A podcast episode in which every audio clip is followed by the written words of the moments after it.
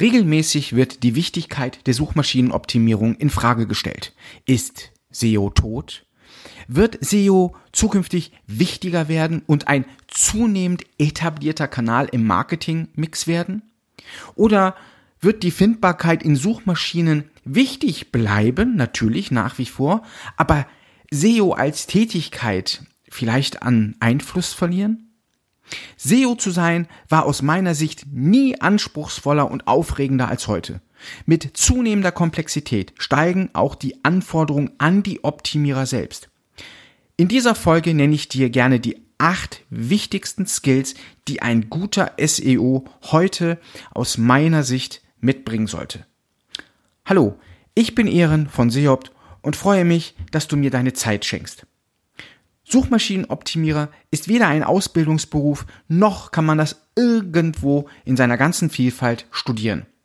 Auch wenn es heute viele Weiterbildungsmöglichkeiten gibt und das Thema im Marketingstudium manchmal angerissen wird, sind viele SEOs aus meiner Sicht Autodidakten. Die wirklich erfolgreichen SEOs haben aber eines gemeinsam. Sie alle besitzen bestimmte Fähigkeiten und auch Kompetenzen, die ich dir heute kurz aufzeigen möchte. Als ersten Skill würde ich das analytische Denken voraussetzen.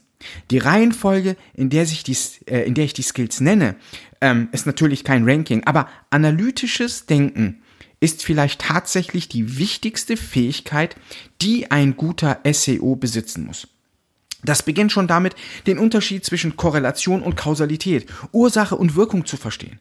SEOs müssen sich ständig fragen, welche Auswirkungen ihr Handeln auf die Sichtbarkeit und das Ranking in den Suchergebnissen hat.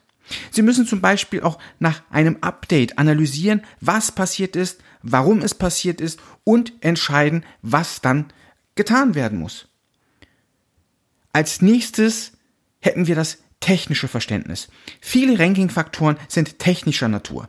Es geht um Quellcode, Serverkonfiguration, Verschlüsselungen, Page Speed, Crawling und vieles mehr. Technical SEO nennt sich diese Teildisziplin, die für ein gutes Ergebnis genauso wichtig ist wie eben der Content und die Backlinks.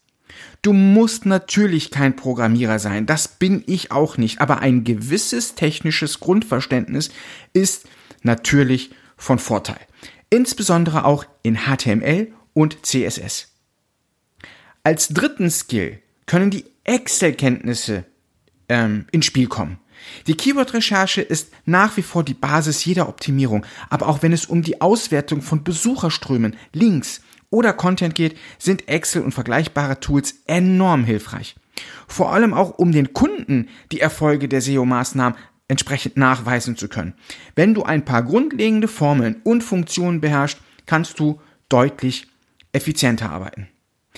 In jedem Fall solltest du auch gute Kommunikationsfähigkeiten mitbringen, wenn du SEO nicht nur für deine eigene Webseite betreibst, sondern mit SEO-Dienstleistungen ja entsprechend dein Geld verdienst.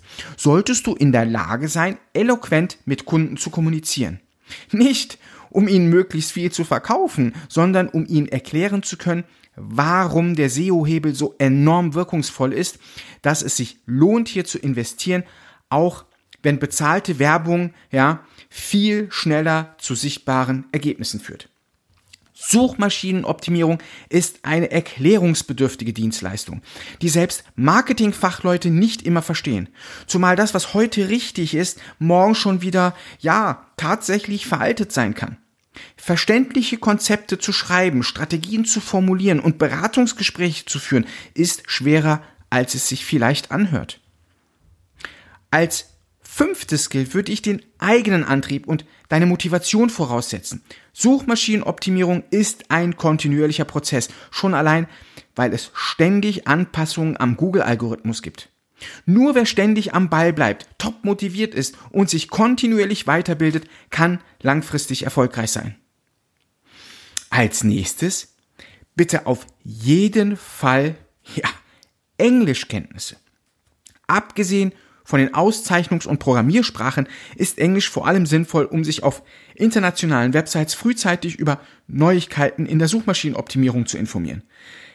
Gerade die Portale Blogs und Foren aus den USA sind uns zeitlich häufig voraus und behandeln die SEO-Themen umfangreicher und tiefgründiger vor allem. Da wäre noch die Kreativität. Bestimmten früher vor allem datengesteuerte Optimierung den SEO-Alltag nimmt Kreativität immer mehr Raum ein. Mit kreativem Content kannst du selbst bei großer Konkurrenz aus der Masse herausstechen und kreative Link-Building-Strategien verbessern auf ganz legalem Wege die Reputation der zu optimierenden Webseite. Last but not least, natürlich die soziale Kompetenz. Die SEO-Szene ist unglaublich gut vernetzt. Neben digitalen Foren, Gruppen und ähnlichen gibt es zahlreiche Konferenzen, Meetups und Stammtische, auf denen man sich auch mal persönlich begegnen kann. Selbst die Corona-Krise kann uns nicht einschränken, denn alles, was offline war, wird jetzt quasi nach online transportiert. Wenn nicht wir, wer dann? Hier kann man Neues lernen Probleme mit Kollegen besprechen und sich vernetzen. Bei einem gemeinsamen Bier oder auch einem Softgetränk, ja, an der Bar erfährt man meist die besten Tipps und Tricks.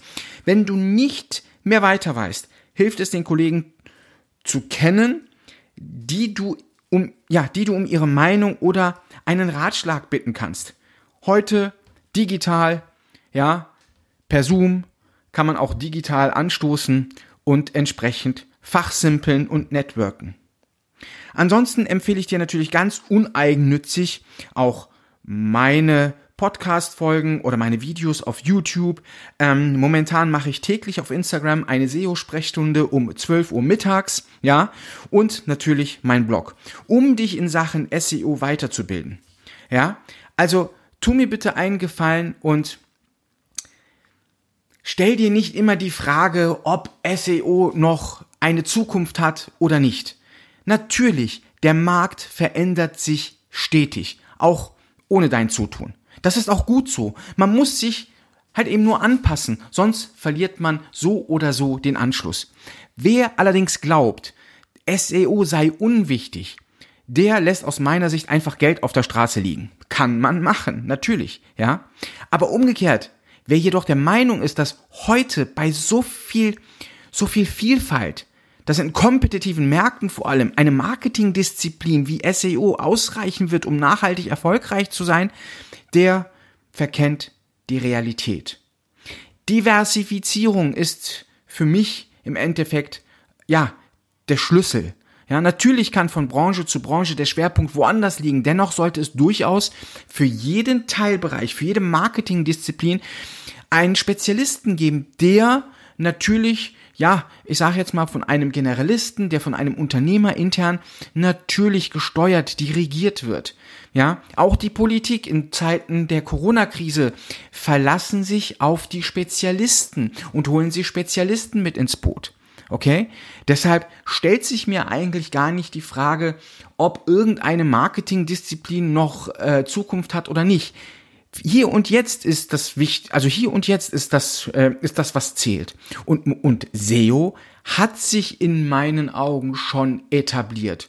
Nur, um ganz ehrlich zu sein, ja, SEO lässt sich äh, doch sehr oft von diversen Buzzwords und Trend-Marketing äh, Kanälen äh, viel zu leicht die Butter vom Brot nehmen und deswegen ähm, bleib am Ball, unterschätze die Möglichkeiten äh, bitte nicht, die die Suchmaschinenoptimierung dir bietet, die dir diese, dieser Kanal bietet, die dir ein SEO, ein SEO-Spezialist, ein SEO-Profi ähm, bieten kann. Und äh, ja, ich hoffe, die Folge hat dir gefallen. Wenn die Folge dir gefallen hat, dann lass mir gerne ein Abo da.